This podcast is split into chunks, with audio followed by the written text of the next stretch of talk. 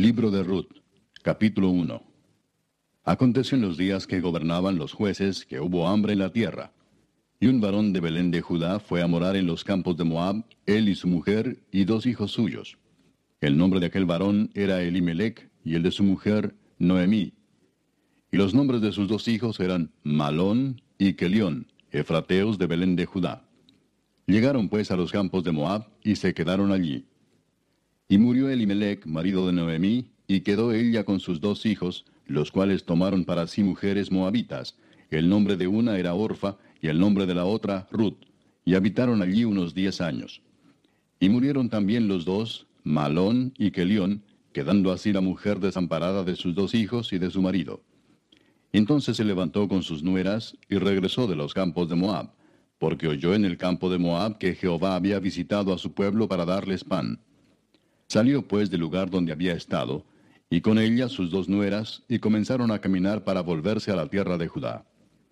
Y Noemí dijo a sus dos nueras, Andad, volveos cada una a la casa de su madre. Jehová haga con vosotras misericordia como la habéis hecho con los muertos y conmigo. Os conceda Jehová que halléis descanso, cada una en casa de su marido. Luego las besó, y ellas alzaron su voz y lloraron y le dijeron, Ciertamente nosotras iremos contigo a tu pueblo. Y Noemí respondió, Volveos, hijas mías, ¿para qué habéis de ir conmigo? ¿Tengo yo más hijos en el vientre que puedan ser vuestros maridos? Volveos, hijas mías, e idos, porque yo ya soy vieja para tener marido. Y aunque dijese, esperanza tengo, y esta noche estuviese con marido, y aún diese a luz hijos, ¿habíais vosotras de esperarlos hasta que fuesen grandes? ¿Habíais de quedaros sin casar por amor a ellos? No, hijas mías, que mayor amargura tengo yo que vosotras, pues la mano de Jehová ha salido contra mí. Y ellas alzaron otra vez su voz y lloraron. Y Orfa besó a su suegra, mas Ruth se quedó con ella. Y Noemí dijo, He aquí tu cuñada se ha vuelto a su pueblo y a sus dioses. Vuélvete tú tras ella. Respondió Ruth, No me ruegues que te deje y me aparte de ti, porque a donde quiera que tú fueres iré yo, y donde quiera que vivieres viviré. Tu pueblo será mi pueblo, y tu Dios mi Dios. Donde tú murieres moriré yo, y allí seré sepultada. Así me haga Jehová y aún me añada, que sólo la muerte hará separación entre nosotras dos. Y viendo Noemí que estaba tan resuelta a ir con ella, no dijo más. Anduvieron pues ellas dos hasta que llegaron a Belén, y aconteció que habiendo entrado en Belén, toda la ciudad se conmovió por causa de ellas y decían, ¿no es esta Noemí? Y ella les respondía, No me llaméis Noemí, sino llamadme Mara, porque en grande amargura me ha puesto el Todopoderoso. Yo me fui llena, pero Jehová me ha vuelto con las manos vacías. ¿Por qué me llamaréis Noemí, ya que Jehová ha dado testimonio contra mí, y el Todopoderoso me ha afligido? Así volvió Noemí y Ruth la Moabita su nuera con ella. Volvió de los campos de Moab, y llegaron a Belén al comienzo de la siega de la cebada. Capítulo 2 Tenía Noemí un pariente de su marido, hombre rico de la familia de Elimelech, el cual se llamaba Booz. Y Ruth la Moabita dijo a Noemí, Te ruego que me dejes ir al campo y recogeré espigas en pos de aquel a cuyos ojos hallare gracia. Y ella le respondió, Ve, hija mía. Fue pues, y llegando espigó en el campo en pos de los segadores. Y aconteció que aquella parte del campo era de Booz, el cual era de la familia de Elimelech. Y he aquí que Booz vino de Belén y dijo a los segadores, Jehová sea con vosotros. Y ellos respondieron, Jehová te bendiga. Y Booz dijo a su criado el mayordomo de los segadores, ¿de quién es esta joven? Y el criado, mayordomo de los segadores, respondió y dijo, es la joven moabita que volvió con Noemí de los campos de Moab. Y ha dicho, te ruego que me dejes recoger y juntar tras los segadores entre las gavillas. Entró pues y está desde por la mañana hasta ahora, sin descansar ni aun por un momento. Entonces Booz dijo a Ruth, Oye, hija mía, no vayas a espigar a otro campo, ni pases de aquí, y aquí estarás junto a mis criadas.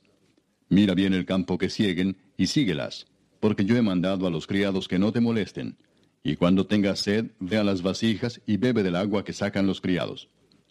Ella entonces bajando su rostro se inclinó a tierra y le dijo, ¿Por qué he hallado gracia en tus ojos para que me reconozcas, siendo yo extranjera?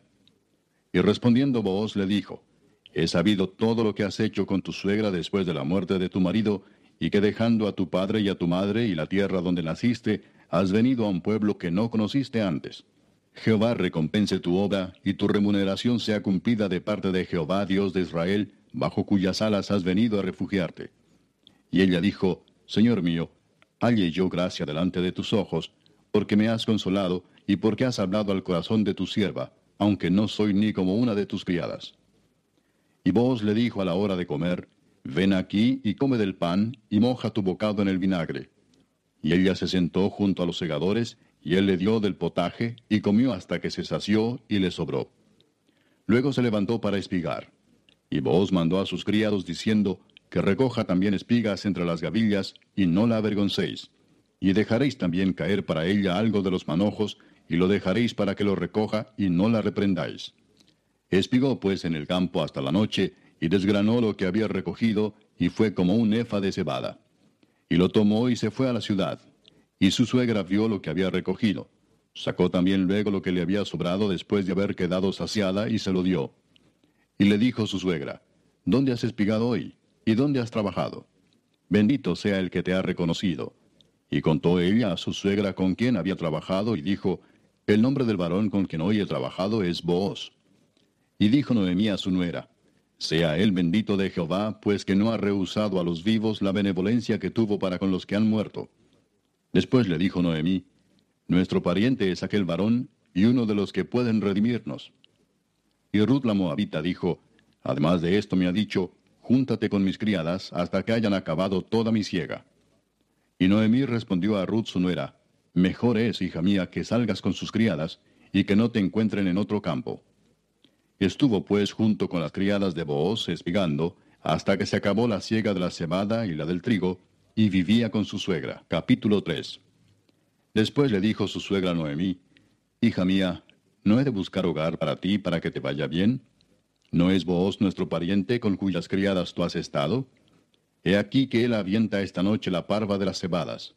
Te lavarás pues y te ungirás, y vistiéndote tus vestidos irás a la era, mas no te darás a conocer al varón hasta que él haya acabado de comer y de beber. Y cuando él se acueste, notarás el lugar donde se acuesta, e irás y descubrirás sus pies y te acostarás allí, y él te dirá lo que hayas de hacer. Y ella respondió, Haré todo lo que tú me mandes. Descendió pues a la era e hizo todo lo que su suegra le había mandado. Y cuando Booz hubo comido y bebido y su corazón estuvo contento, se retiró a dormir a un lado del montón. Entonces ella vino calladamente y le descubrió los pies y se acostó. Y aconteció que a la medianoche se estremeció aquel hombre y se volvió, y aquí una mujer estaba acostada a sus pies. Entonces él dijo, ¿quién eres? Y ella respondió, Yo soy Ruth, tu sierva. Extiende el borde de tu capa sobre tu sierva, por cuanto eres pariente cercano. Y él dijo, Bendita seas tú de Jehová, hija mía. Has hecho mejor tu postrera bondad que la primera, no yendo en busca de los jóvenes, sean pobres o ricos. Ahora pues, no temas, hija mía. Yo haré contigo lo que tú digas, pues toda la gente de mi pueblo sabe que eres mujer virtuosa. Y ahora, aunque es cierto que yo soy pariente cercano, con todo eso hay pariente más cercano que yo. Pasa aquí la noche, y cuando sea de día, si él te redimiere, bien, redímate. Mas si él no te quisiere redimir, yo te redimiré, vive Jehová. Descansa pues hasta la mañana. Y después que durmió a sus pies hasta la mañana, se levantó antes que los hombres pudieran reconocerse unos a otros, porque él dijo, no se sepa que vino mujer a la era. Después le dijo, quítate el manto que traes sobre ti y tenlo. Y teniéndolo ella, él midió seis medidas de cebada y se las puso encima, y ella se fue a la ciudad. Y cuando llegó a donde estaba su suegra, ésta le dijo, ¿Qué hay, hija mía? Y le contó ella todo lo que con aquel varón le había acontecido. Y dijo, Estas seis medidas de cebada me dio, diciéndome, a fin de que no vayas a tu suegra con las manos vacías. Entonces Noemí dijo, Espérate, hija mía, hasta que sepas cómo se resuelve el asunto, porque aquel hombre no descansará hasta que concluya el asunto hoy. Capítulo 4. Booz subió a la puerta y se sentó allí. Y he aquí pasaba aquel pariente de quien Booz había hablado y le dijo, Eh, fulano, ven acá y siéntate. Y él vino y se sentó. Entonces él tomó a diez varones de los ancianos de la ciudad y dijo, Sentaos aquí. Y ellos se sentaron. Luego dijo al pariente, Noemí, que ha vuelto del campo de Moab, vende una parte de las tierras que tuvo nuestro hermano Elimelech. Y yo decidí hacértelo saber, y decirte que la compres en presencia de los que están aquí sentados y de los ancianos de mi pueblo. Si tú quieres redimir, redime. Y si no quieres redimir, decláramelo para que yo lo sepa, porque no hay otro que redima sino tú y yo después de ti. Y él respondió, Yo redimiré. Entonces replicó Booz, El mismo día que compres las tierras de mano de Noemí, debes tomar también a Ruth la Moabita, mujer del difunto, para que restaures el nombre del muerto sobre su posesión. Y respondió el pariente, No puedo redimir para mí, no sea que dañe mi heredad. Redime tú, usando de mi derecho, porque yo no podré redimir. Había ya desde hacía tiempo esta costumbre en Israel tocante a la redención y al contrato, que para la confirmación de cualquier negocio, el uno se quitaba el zapato y lo daba a su compañero, y esto servía de testimonio en Israel. Entonces el pariente dijo a Booz, Tómalo tú, y se quitó el zapato. Y Booz dijo a los ancianos y a todo el pueblo, Vosotros sois testigos hoy de que he adquirido de mano de Noemí todo lo que fue de Elimelech, y todo lo que fue de Kelión y de Malón. Y que también tomo por mi mujer a Ruth la Moabita, mujer de Malón, para restaurar el nombre del difunto sobre su heredad, para que el nombre del muerto no se borre de entre sus hermanos y de la puerta de su lugar. Vosotros sois testigos hoy. Y dijeron todos los del pueblo que estaban a la puerta con los ancianos, Testigos somos. Jehová haga a la mujer que entre en tu casa como a Raquel y a Lea, las cuales edificaron la casa de Israel y tú seas ilustre en Efrata, y seas de renombre en Belén. Y sea tu casa como la casa de Fares, el que Tamar dio a luz a Judá, por la descendencia que de esa joven te dé Jehová. Vos pues tomó a Ruth, y ella fue su mujer, y se llegó a ella, y Jehová le dio que concibiese y diese a luz un hijo.